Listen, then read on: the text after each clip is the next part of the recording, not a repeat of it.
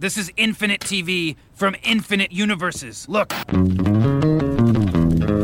J'ai un Gilles de la Tourette inversé. Je crie que des trucs très sympas. L'horreur.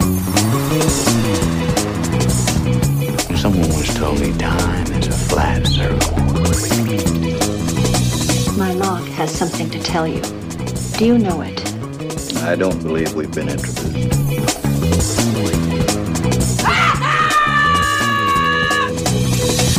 Salut à toutes, salut à tous, bienvenue dans le 72e épisode d'un épisode et j'arrête le podcast 100% série de l'ACS, l'association française des critiques de séries, en partenariat avec Binge Audio. Nous sommes ensemble pour une demi-heure de débat autour d'une série et surtout d'une série seulement cette semaine, une fois n'est pas coutume, mais toujours bien sûr dans le bonheur critique et la joie journalistique. Next one, next one, next one, next Whoa, one. wait, wait, wait, wait. What? What? That's the last one?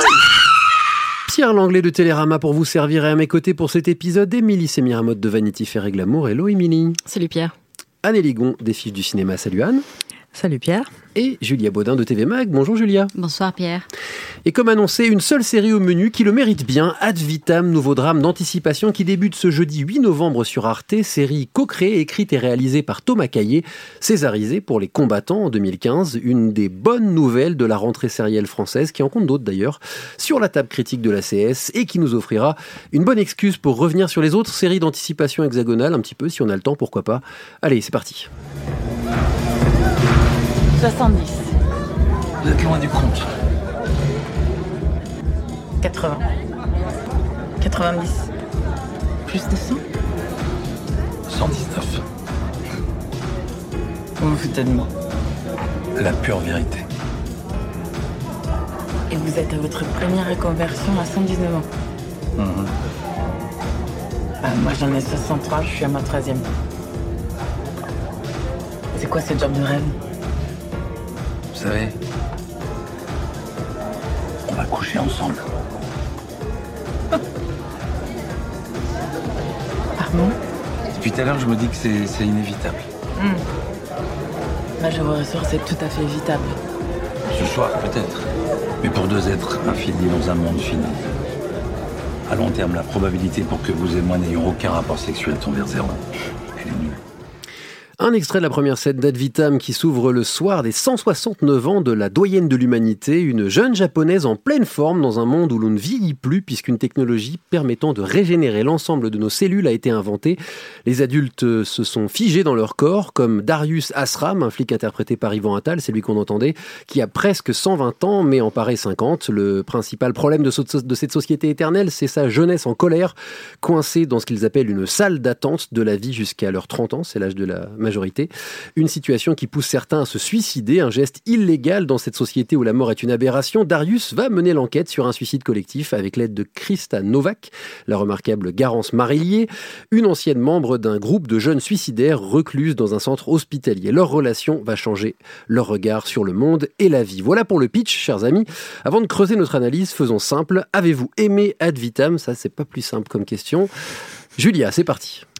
C'est très étrange parce que j'ai pas du tout aimé la première fois Ah bah. À Sérimania, à Sérimania. On a le même syndrome. Ah, c'est marrant. J'avais pas aimé Trépalium, j'avais pas aimé Transfert. qui étaient les deux premières séries d'anticipation d'Arte. On peut considérer que ce sont les deux premiers volets d'une trilogie.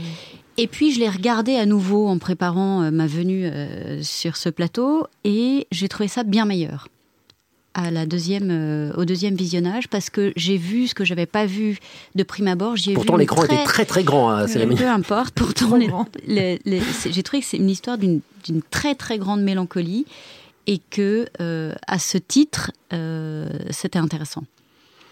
C'est une première pierre. euh, C'est curieux parce que j'ai euh, la même, enfin, on en parlait avec Anne. On a la même, syndrome. la même expérience, euh, c'est-à-dire que la première fois euh, en avril dernier, c'est pas très bien passé et euh, j'ai donc revu les deux premiers épisodes euh, là avec la sortie de, de la saison euh, entière et là, oui, effectivement, je suis plus rentrée dedans et je pense que du coup, c'est quand même assez révélateur d'un problème de construction et d'écriture euh, à la base de, de la série. Je pense qu'elle est peut-être pas facile à aborder et qu'elle euh, manque peut-être un petit peu euh, de euh, Il y a- oui, d'ouverture. oui, enfin, en revoyant, puisque j'ai eu exactement la même impression. Ouais, c'est très et en hein. revoyant le premier épisode, je- j'ai vu une richesse et tout un tas de choses que j'avais pas du Ouais, tout vues. passée à côté aussi. ouais. Et euh, vraiment, le, mon, mon- mon premier mouvement n'a pas été euh, enthousiaste du tout. Alors, Alors, je suis le premier à avoir été enthousiaste d'entrée de jeu des séries Mania. Moi, j'ai trouvé ça très fort, euh, très sensoriel. En fait, j'étais vraiment absorbé dans le. J'ai pas cérébralisé la relation à la série, c'est-à-dire que je l'ai vécu dans ma chair dans une première fois, et c'est quand je l'ai revu en format télé avec l'intégralité des épisodes que là, je me suis un peu plus amené à réfléchir, à penser à ce que la série disait de la jeunesse, de la mort, évidemment, on va en parler aujourd'hui. Euh, mais d'abord, j'ai été pris par l'émotion, euh, par l'image, par la musique, ça aussi, on va en parler. Mais ma, ma pre- mon premier sentiment, quand je suis sorti de la salle à Cérémania, c'était de dire Ah, on tient un truc là. Mais je suis d'accord avec ce que tu dis, Émilie, on va peut-être creuser un petit peu ça aussi. Il y a un léger problème de structure, peut-être, dans la longueur des épisodes, dans le moment où on sent que peut-être c'était là qu'il fallait arrêter la narration. Voilà, bon, il y a, il y, a, il y a plein de pistes de réflexion. On est au moins tous d'accord autour de cette table que c'est une série très intéressante qui dit beaucoup de choses passionnantes, y compris de ce que c'est qu'une série télé.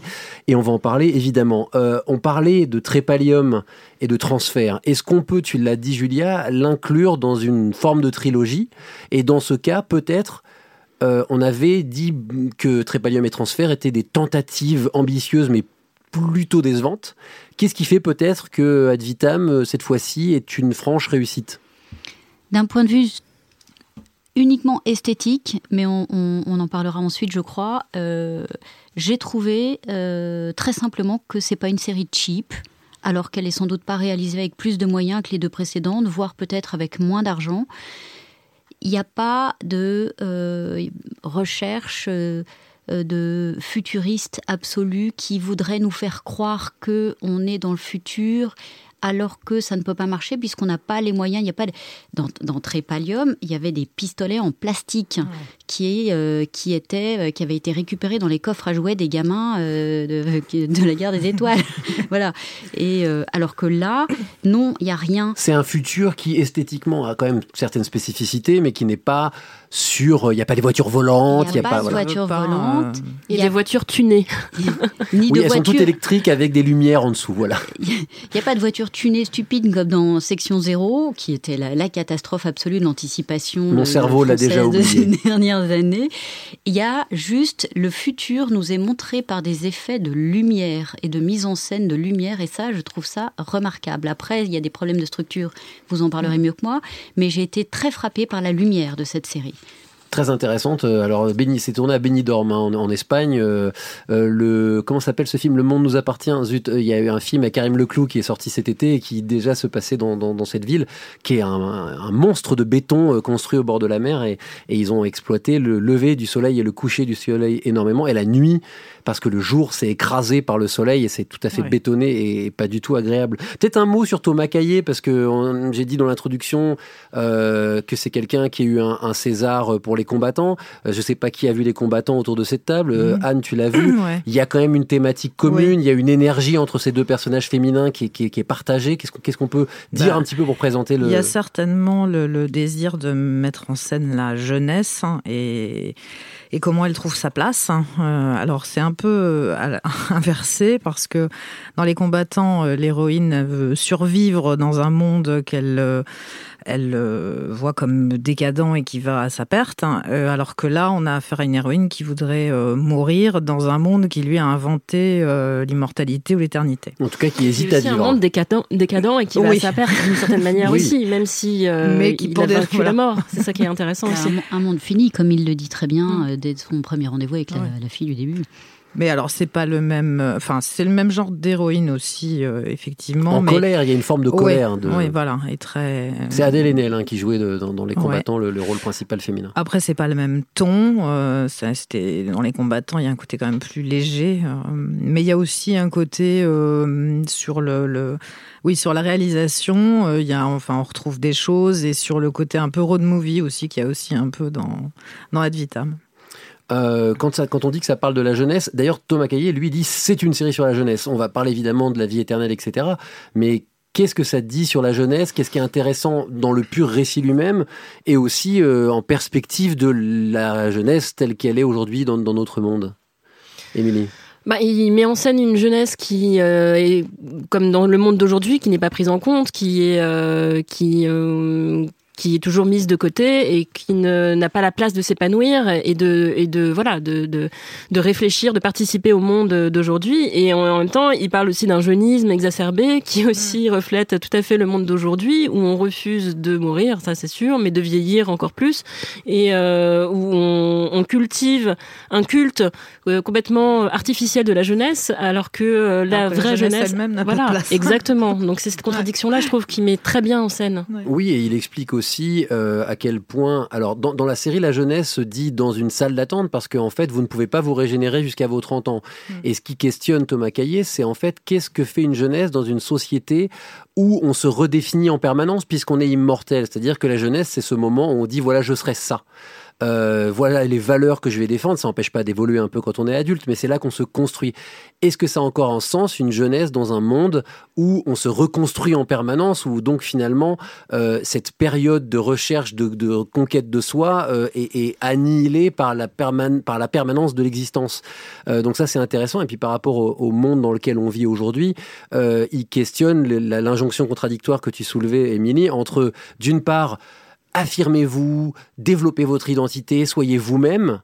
Donc faites ce que vous avez envie de faire au final. Êtes ce que vous, soyez qui vous avez envie d'être et faites ce que vous avez envie de faire. Et en même temps, bah, il n'y a plus de boulot, la planète va disparaître parce que bah, on, a, on l'a polluée jusqu'à sa perte. Et donc en, fin de compte, on nous, on nous vend un épanouissement que le monde dans lequel on est, enfin quand on est jeune, C'est une fausse pub. hein. c'est voilà, que le monde dans lequel on est n'est publicité. pas fait pour cet épanouissement. ça, c'est dit clairement euh, dans la série. Enfin, et dès le début, il y a des publicités. Alors pour le contrôle des naissances, puisque si on est immortel, ben voilà, ça va poser un problème de place. Et justement, c'est des jeunes. Le slogan, c'est clairement, on a besoin de place. euh, il nous faut de la Oui, place. il est question d'ailleurs dans la série Euh, d'un référendum sur le contrôle des naissances. Voilà, On mais c'est à ce mais- sujet-là et qu'il y a Mm. des publicités où les jeunes Mm. eux-mêmes disent euh, il me faut de la place. Je crois qu'il y a un truc en- encore plus grave que ça, c'est euh, euh, et qui est probablement assez révélateur d'un- d'un- d'un- d'une question sociétale très actuelle, c'est euh, au-delà de la place de la jeunesse, c'est cette, euh, cette incapacité dans laquelle se sont mises se sont mis les, les- les couples de parents à transmettre, à porter, à aider leur enfant. Puisque là, on a affaire, et ça, on, on le ressent très bien dans la relation entre Christa et, euh, et ses parents, qui sont à peine plus âgés qu'elle, euh, qui ont transformé la chambre de l'enfant en, en, en- En salle de régénération. salle de Ouais. régénération.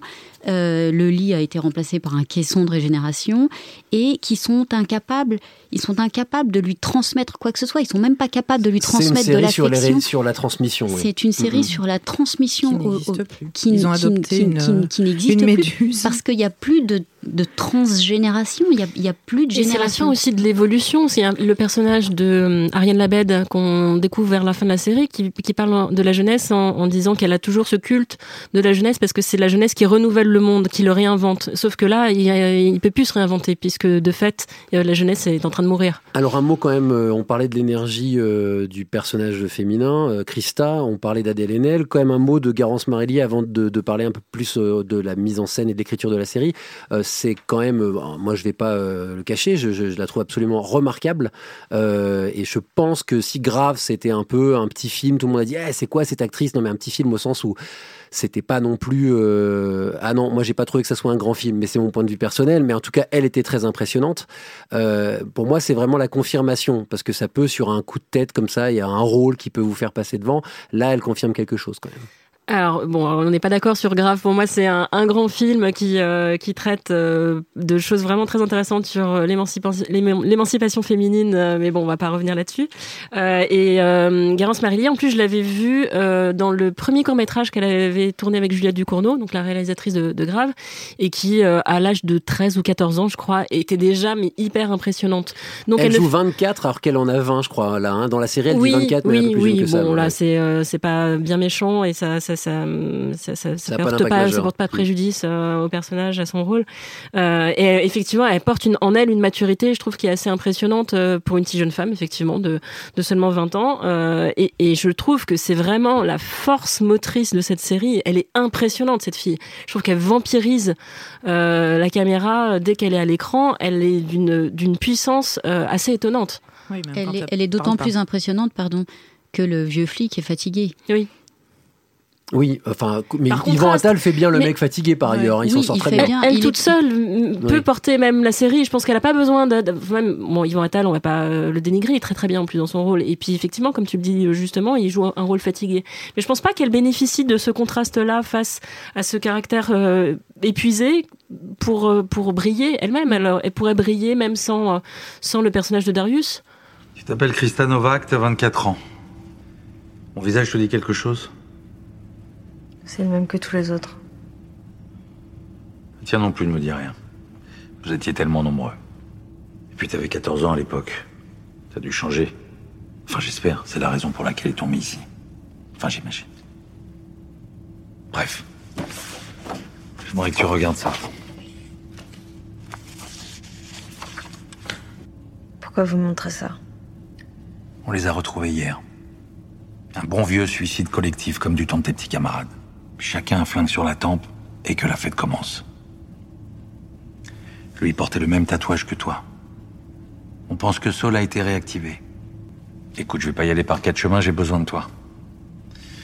Je veux que tu retournes à Attenberg. Pour voir si tu peux reprendre le contact avec eux.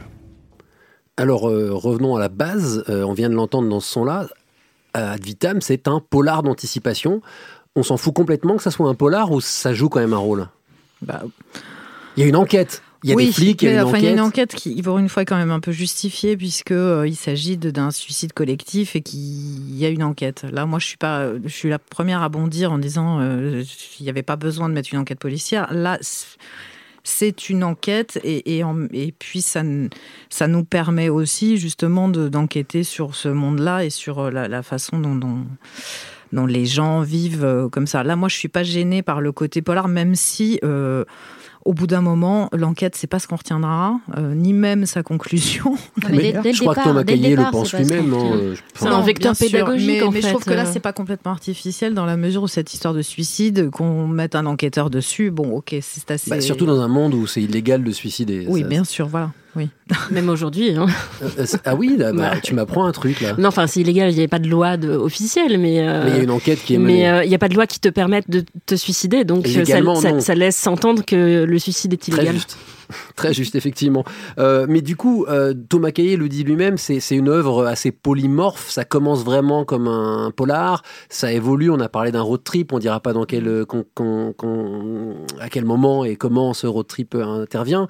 Euh, Est-ce que, euh, niveau du rythme, on a cette impression, en tout cas moi je l'ai eu, je vais pas poser la question, je vais l'affirmer, sur six épisodes, il y a des changements de tempo, il y a des changements de point de vue, c'est finalement, on se dit presque, ça aurait pu être sur plus d'épisodes et on aurait pu switcher plus souvent, etc. Non, Émilie, t'as pas l'air d'être d'accord, mais il y a, il y a, c'est c'est pas un rythme permanent. C'est une série qui bouge beaucoup. Oui, ça bouge beaucoup, mais après, je trouve que c'est pas forcément très bien maîtrisé.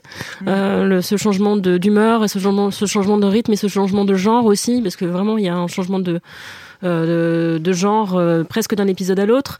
Euh, non, pour le coup, j'aurais pas voulu en voir plus. Je trouve que ça, ça se tient très bien en six épisodes. Euh, c'est c'est un, un bon format assez efficace. Ouais, je pense mais euh, Que en plus, en glissons ça là, Arte va diffuser deux épisodes par soirée. Oui. Alléluia C'est une bonne chose, Voilà, ça c'est très bien parce que trois, ça fait beaucoup trop et ça, ça nous permettra de prendre le temps. Anne. Euh, oui, non, sur le rythme, je suis, je suis complètement d'accord avec ce que dit Émilie. Ce qui est intéressant quand même, c'est. Et c'est c'est ce qui est ambitieux, c'est de montrer tous les points de vue, alors à la fois des, des jeunes euh, qui sont euh, certains euh, qu'on aperçoit qui sont très intégrés. Une sorte de qui- groupe, hein, il y a un groupe. qui- a- voilà. Alors, mais il y a deux. Enfin, là, je fais. je fais- D'accord. il y a une allusion quand même à des, des, des jeunes qui sont parfaitement intégrés, euh, Dans la qui ont l'air très propres euh, sur eux et hmm. qui effectivement eux sont euh, admirent la régénération. Et là, ils disent bah avant on mourait tout le temps. Alors évidemment aujourd'hui on est dans un monde nettement meilleur. Et puis il y a le point de vue des jeunes qui sont eux paumés par ce, justement ce manque de transmission et ce manque de sens à leur vie et qui donc ont tendance à rejoindre des groupes. Alors là aussi, hein, il y a en toile de fond une histoire d'église chrétienne hein, euh, qui, bon, Voilà, je. je, je... Ah, J'avais pas vu qu'il y avait une religion en tout cas. Je, ils veulent mourir, ils se laissent. Enfin, c'est des Non, gens qui alors, décident de ne pas mourir. Si, enfin bon, mais je veux pas en dévoiler trop. Mais ça, ça prend pas une importance très très très grande dans la série, mais Oui, là, il le personnage allusion. Shigula. euh, Il y a une référence à partie- Dieu, etc. Pour moi, c'était un oui, groupe à de une gens église, qui. hein, Ok. pas un dieu, mais à une église. Et Oui. et oui, ben, j'aime bien que tu parles d'Anna Shigula parce que je trouve que la scène avec elle est formidable Oui. et qu'elle distille deux trois propos euh, philosophiques bien. Bah, on va en parler justement de ces propos philosophiques. Euh, et de, de ce regard sur la mort de la série, parce que c'est ça aussi que la jeunesse d'une part. Alors les deux sont liés, hein, évidemment, hein, les deux se répondent. Euh, Aditam parle de vie éternelle, c'est une œuvre existentielle et métaphysique. Comment est-ce qu'elle aborde ces thématiques Qu'est-ce qu'elle dit selon vous? Comment et qu'est-ce qu'elle dit de l'importance de la mort? Puisque la série est plutôt pro-mort, si j'ose dire. Oui, complètement, ouais. Honnêtement, je trouve qu'elle dit pas grand-chose de plus que ce qu'on a déjà dit auparavant euh, et de ce qu'ont déjà dit euh, assez souvent les films de vampires. Euh, et, Oui, euh, et je pense notamment à peut-être mon film de vampire préféré euh, de Jarmusch, euh, Only Lovers Left Alive, qui euh, qui vraiment explore complètement cette thématique sur la lenteur, l'ennui, la longueur, la fin qui vient pas, euh, c'est impossible. Et, euh, et du coup, bon, ça n'exploite pas grand chose de plus là-dessus. Mais je trouve qu'il y a euh, une espèce de variation sur le même thème. Euh, du côté transhumaniste, du coup, euh, qui est vraiment une, pré- une préoccupation très actuelle et, et qui va devenir, à mon avis, politique dans, dans, dans, dans très peu de temps avec les gens de Google et, et autres. Et, et, de, de ce point de vue-là, du coup, le fait qu'on enlève l'aspect fantastique et qu'on l'ancre dans une réalité beaucoup plus contemporaine donne peut-être un peu plus de sérieux, je dirais, au sujet. L'immortalité, la vie éternelle, c'est un des depuis que le, depuis, que le récit euh, fantastique existe, c'est que ça, ça, ça, ça nourrit la littérature, le cinéma et, euh, la télévision et même la peinture. Il y a des, euh, des grandes œuvres comme euh, Faust, Dorian Gray, etc., où il est question de vie éternelle et où euh, la morale de l'histoire, parce qu'il faut bien qu'il y ait une morale dans ces histoires aussi, sinon, sinon on est foutu, comme le dit bien la série, c'est que la vie, la vie éternelle, ça ne sert à rien. Il faut qu'il y ait une fin parce que si, si on- la, la quête de l'immortalité, c'est peut-être une quête absolue de l'homme et peut-être qu'on y arrivera effectivement grâce au c'est sa quête qui définit l'homme. C'est pas, cette- pas l'accomplissement de la voilà, quête. c'est la quête qui définit l'homme et pas l'accomplissement, parce que l'accomplissement, c'est du vide, c'est le néant, c'est-à-dire que c'est la, la fin du sens de la vie. La vie n'a plus de sens. Donc Oui, voilà, il y a une expression qui est employée dans cette euh, église euh, qui est donc euh, dont les membres vi- vivent leur vie euh, jusqu'à la- le vieil âge et la mort, euh, qui- et qui s'accompagnent dans la mort littéralement. C'est euh, c'est un homme accompli. Quand, quand, quand on meurt, voilà, on devient un homme accompli. Voilà. Et c'est ça que, que la série questionne aussi, c'est finalement euh, le sens que la mort donne à l'existence. hein, C'est très simple. Euh, et, et, et en revanche, par rapport à ces deux personnages, comment chacun vont, vont prendre conscience, chacun à leur façon, à leur manière, dans leur propre trajectoire. On peut dire sans spoiler que le personnage joué par Yvan Attal a perdu son fils quand il était très jeune, donc est lui-même hanté par un fantôme. Elle aussi est hantée par un fantôme, celui de son amoureux, enfin de son amour de jeunesse. Euh, et donc l'un comme l'autre sont euh, euh, finalement terrifiés par la mort d'une façon ou d'une autre. Sauf que elle, est, tentée de, de s'y jeter, mais, mais, mais elle résiste. Et lui est tenté de la fuir euh, depuis plusieurs décennies. Et donc la série va questionner comment l'un comme l'autre vont retrouver le souffle de vie. en aimant, en créant un lien filial, en, en finalement redonnant un sens à cet héritage, à cette transmission dont tu parlais, Juliette, tout à l'heure. Ah ben, je crois qu'elle nous pose la question de savoir euh, effectivement euh, ce qu'on ferait si on pouvait euh, ne plus mourir ou rester jeune éternellement et que ça c'est quand même un questionnement éthique, moral. Enfin, et c'est qu'est-ce qu'on choisirait? Et puis c'est ce, ce dont tu parlais tout à l'heure. euh, effectivement, euh, la jeunesse éternelle, euh, en général, derrière, il y a une histoire de pacte avec le diable. Donc forcément, il y a quelque chose... voilà. Il y a une histoire de perte de son âme et c'est aussi Voilà. le fil rouge de cette Et série. et c'est d'ailleurs, oui, oui, ils disent retrouver, enfin, l'église, là, ce dont tu parlais, Pierre, ils disent aussi, euh, euh, ben, quand on se laisse vieillir normalement, euh, on- enfin, et les gens qui ont arrêté de se régénérer retrouvent leur vrai visage. hein. Oui, c'est retrouver son âme, son vrai visage. C'est pas pour rien que c'est le seul personnage, Krista, qui est véritablement en vie dans toute la série. Oui, c'est la, parce, le- parce- la plus vivante. parce que c'est un des rares qui a des désirs Ouais, aussi. aussi. C'est une série qui est froide, qui est. euh, alors on va parler de l'esthétique justement, c'est intéressant. Nous, on dit que la régénération, c'est une erreur ontologique. Tu comprends ce que je veux dire? Oui. La mort ne peut être vaincue qu'en l'affrontant. Eux, ils ont seulement inventé un stratagème pour la fuir. Et vous, vous avez déjà été régénéré? Non. J'ai de la chance. J'ai tout de suite su. D'ailleurs, nous voyons de plus en plus de gens qui décident à renoncer à la régénération. Et ça, après 50 ans de traitement, ils veulent revenir à leur corps naturel, retrouver leurs sensations. Si tu verrais leur expression quand ils retrouvent leur vrai visage. Voilà, Nashigula qui réexplique ce qu'on vient de dire, finalement, cette scène dont on parlait. Et j'ai, enfin, écouter comme ça, on, se, on réalise un truc, c'est qu'on entend de la nature, on entend les oiseaux, il y a l'eau qui coule derrière, etc. Là où c'est une série qui s'applique à ce qu'on n'entende aucun animal, rien. Et d'ailleurs, euh, Thomas seul parle. C'est le seul moment. moment. C'est le Là, seul moment. Thomas Caillet parle de l'importance d'avoir tourné à Benidorm, on va, on va y revenir. Parlons un peu de ce monde euh, dans lequel se passe la série, parce qu'il est important, surtout quand on parle d'une série d'anticipation, l'univers et comment va être créé joue beaucoup. Esthétiquement, quels sont les choix qu'a fait Thomas Caillet et en quoi ils accompagnent peut-être sa réflexion? Bah, là, il y a un.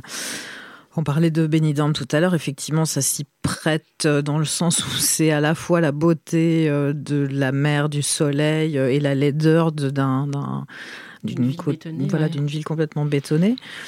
Euh, donc oui, enfin, finalement, euh, je dis finalement parce que je n'étais pas très convaincue au départ, mais finalement, ça se prête assez bien à une forme d'intemporalité. Et puis, bon, après, c'est assez classique. Il y a, a un, un travail sur la lumière, alors du jour, du soleil écrasant, de quelque chose de très éblouissant dans les scènes d'extérieur, et à l'intérieur, au contraire, euh, quelque chose de très sombre, de très froid, de très bleu euh, avec la thématique de l'eau qui, est, qui traverse tout le- toute la série. Et Donc ça pouvait que se passer au bord de la mer, de toute façon. euh. Il y a une opposition entre Oui. le monde des régénérés qui est très bétonné, très froid avec des lumières bleu, bleuâtres et le monde des jeunes, euh, enfin en tout cas de la partie de la jeunesse qui Des est vrais vieux. voilà, qui est plus euh, anar- qui est plus dans le- les couleurs rouges, dans la quelque chose de plus charnel, dans des, Oui, des- oui. voilà et, et- et les vrais les vrais vieux, voilà par ailleurs qui eux aussi Mhm. sont quelque chose dans voilà en tout cas de- de- des couleurs plus chaudes, hein, comme on dit vulgairement. Voilà, c'est vraiment l'opposition euh, centrale euh, qu'a choisi de, de, de développer Thomas Caillet, Émilie, euh, par rapport à, à- à ce monde. Et euh, à- je présentais la série comme une série, euh, pas charnelle, le mot m'échappe, sensorielle. Mm. Est-ce que ça, il y a que moi qui l'ai vécu ou non, Non, vraiment ouais, non, on moi, j'ai eu le, le même truc. Alors, j'ai pas, je, je savais pas avant de voir la série qu'elle avait été tournée à Benidorm. J'ai découvert après dans le dossier de presse, et donc je, je, je n'ai pas reconnu Benidorm en, parce que j'y suis jamais allée, donc j'ai pas reconnu Benidorm. en- On n'y va jamais. Je en- pense qu'il faut pas y aller. Voilà, et ça m'a convaincu de, de, de vraiment jamais y mettre les pieds. Mais euh, ce que j'ai beaucoup aimé justement, c'est cette perte de sens. Euh, c'est qu'il y avait quelque chose qui m'était étrangement familier, parce que contrairement à Benidorm, je connais assez bien l'Espagne, donc je reconnaissais quelque chose de l'Espagne que, qui, qui m'était vraiment très cher et, et, et familier, et en même temps une distance, euh, quelque chose de de de- d'hostile aussi, qu'il manie très bien, je trouve, euh, à la caméra. Et donc voilà, il y a, il y a un côté on vous emmène dans un univers que vous connaissez forcément quelque part, d'une manière ou d'une autre, et en même temps, ça n'a ri- strictement rien à voir. Julien. Il y a une topographie qui est intéressante aussi parce qu'il y a des collines autour de cette ville. Il y a un et, désert, euh, ouais. Il y a un désert et quand il est face à la mer, on voit aussi des montagnes. Et euh, donc il y a une, il y a une, il y a un- tu parlais d'une série protéiforme tout à l'heure, mais le paysage aussi, il est protéiforme. Il y a une aridité, il y a la mer, il y a des, il y a des lumières effectivement On éblouissantes, a l'impression que c'est une, ville euh, un peu comme Las Vegas, hein, une ville qui a été euh, créée euh, de toutes pièces au Bah, milieu d'un c'est le désert. cas en fait. Bah, c'est le hein. cas, C'est c'est vrai, c'est comme, une dalle de béton, Benidorm. C'est vraiment il un aurait, truc pu, a été, il aurait pu tourner ça à la grande mode, sauf que c'est trop petit et que euh, ça aurait été trop identifié et trop identifiable par le public français. Mais il y a une euh, grande étrangeté quand même de ce monde, de ce décor. Oui, C'est-à-dire mais que ça, c'est- ça qui est réussi, c'est qu'on pourrait être sur une île futuriste finalement. euh, Oui.